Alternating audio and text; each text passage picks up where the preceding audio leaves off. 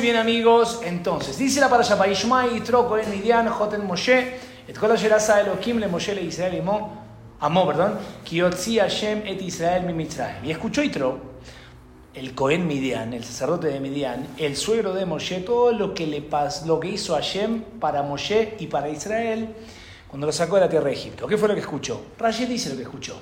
Ma Shmua Shama Upa. Dice Rashi, ¿qué fue lo que escuchó y vino?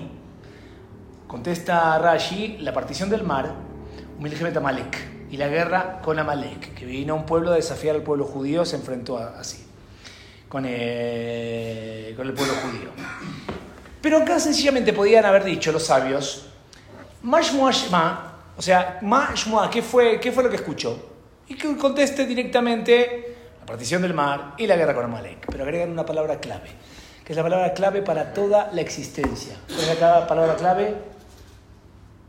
Vuelvo a decirlo. Uba.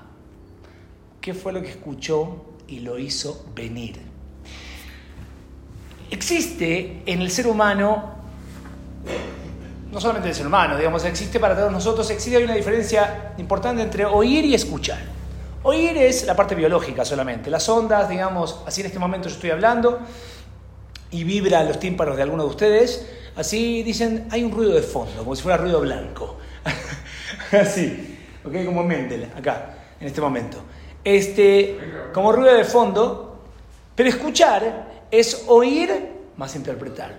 O sea, es escuchar como el Shema, como es interiorizar lo que estoy, lo que estoy escuchando acá.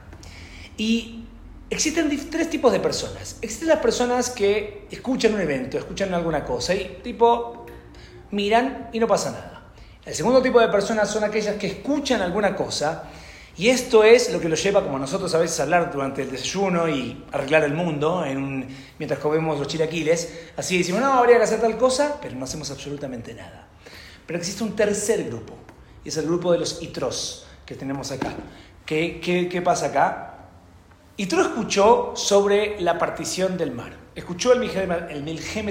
Todos los pueblos del mundo, todos los pueblos del mundo, escucharon acerca de lo que había pasado con la partición del mar. Y sabemos muy bien que si había una persona estando en Indonesia o una persona que estaba en México en ese momento, bueno, estaban los, estarían los mayas ahí, ¿no? ¿Dónde ¿Estaban los mayas? ¿Eh? Ahí los mayas estaban a punto de sacrificar a alguien y de repente y le iban a tirar ahí una pirámide maya y de repente estaban con su agua ritual y el agua ritual se partía en el medio en ese instante. ¿Por qué? Porque se estaba partiendo el Yamsuf para que el pueblo judío eh, cruzara. Entonces, todo el mundo vio este fenómeno y no le ocurría solamente a alguien que estaba en Indonesia o en México, sino en todos. Tenías un vaso o un recipiente en esos tiempos, ¿no? Con agua y lo que sea, o tu sopa o el caldo de cocodrilo que estaban comiendo y se partía directamente así. O sea, a todo el mundo le llamó la atención. Ahora, podríamos decir, bueno, todo el mundo le llamó la atención el fenómeno, pero ¿dónde están los curiosos? ¿Dónde están los científicos de ese momento diciendo, che, che, ¿qué está pasó? Esto, esto es un fenómeno raro, ¿no? Vamos a investigar, algo pasó y de alguna manera que llegaran a eh, Ar Sinai, digamos, o al desierto de Sinai para, para llegar al encuentro de, de. Y Tro fue de estas personas que cuando ven una cosa y un suceso así que llama poderosamente la atención, dicen, esto, mi vida no puede seguir igual. O sea, no puedo seguir igual así. Y nosotros tenemos un principio espiritual que todo lo que Dios pone frente a ti, frente a tus ojos, es para un mensaje para ti. Todo es por una razón. No sé cuál es la razón, no sé todos los detalles, y ni siquiera soy el que voy a tener que resolver el, el evento que estoy viendo. A veces no tengo las capacidades, o sea, escucho que alguien eh, tiene un accidente, ¿ok? Yo tengo varias, eh, escucho una, la, la ambulancia de Atzala, lo ha leído. Tú no eres médico, no conoces a la persona, tienes que ir a perseguir la, la ambulancia para... No, pero puedes en ese momento hacer una tefila, o sea, por esa persona. No conozco a Hashem, por favor, ayuda a esta persona X. Ok, escuchaste que alguien la está pasando mal con un problema de Shalom Bait, un problema de Juanismo, un problema económico. Tú no necesariamente tienes que tener los recursos, pero puedes decir, ¿sabes qué? Esta persona voy a, ver, voy a hablar con alguien, a ver si le puedo dar una mano, que presente un currículum por este lado, acá, algo así. Cada uno de nosotros sabe y tenemos diferentes situaciones que nosotros escuchamos acerca de alguien que le falta algo y Dios te pone esa situación enfrente tuyo para que tú vayas a hacer algo. No vas a hacer el 180%, no vas a cambiar por completo, pero no te desentiendas. porque si no vas a quedar como todos esos otros pueblos que no vinieron a convertirse como Ciro hizo Itro. La grandeza de que haya una para allá, y la para allá más importante de la Torá, porque es la para allá donde se entrega la Torá, es una persona que se vino a convertir al pueblo judío, Itro, nos está enseñando a todos nosotros cómo una persona tiene que comportarse.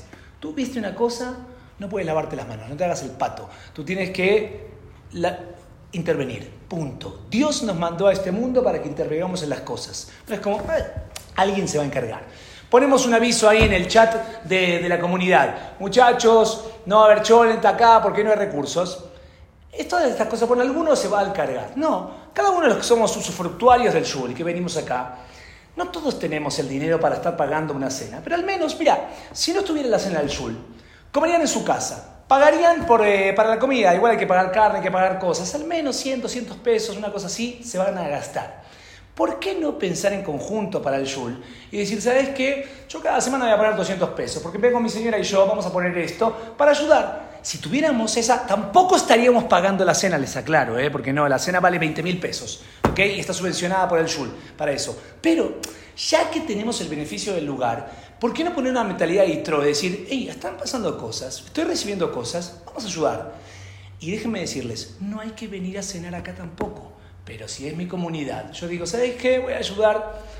Más a hacer eso estoy obligado. O sea, el diezmo, el creador del mundo es el mismo que me manda los clientes, lo mismo que me manda los ingresos. Entonces voy a separar una parte acá y voy a hacer con eso mitzvot. Y todos sabemos, y los que han chequeado esto, gente que da más hacer tiene abundancia en la vida. Porque Dios sabe que tú das de tu porción de lo que te dan y Dios te dice, ¿sabes qué? entendiste el mensaje. nosotros somos administradores del dinero que tenemos, no es nuestro. Creemos, tenemos la ilusión de que es nuestro. Pero Dios te manda dinero y vas a dar una porción de esto. Incluso si no la puedo dar completo o no llego a fin de mes, estoy exento con eso. Si no llego a fin de mes, estoy exento definitivamente. Pero sí, sí, ¿saben lo que hace en Israel? Hay Abraham que no llegan a fin de mes, pero quieren tener la seguridad del Maaser. ¿Saben lo que hacen? Intercambian el Maaser con el compañero porque trabajan estudian en el mismo lugar, les pagan los 500 dólares, que, en Israel no te sirve para nada, porque no vas a llegar a pagar el alquiler, ¿okay? porque es mucho más caro.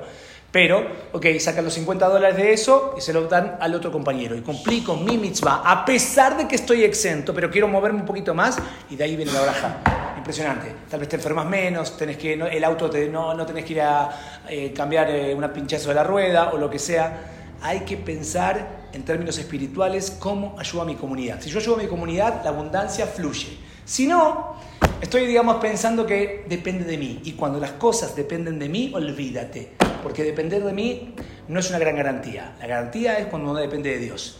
Que entendamos el mensaje, que hagamos como Itro, escuchemos y vayamos, escuchemos y avancemos, escuchemos y hagamos, vamos a tener abundancia. Amén, amén.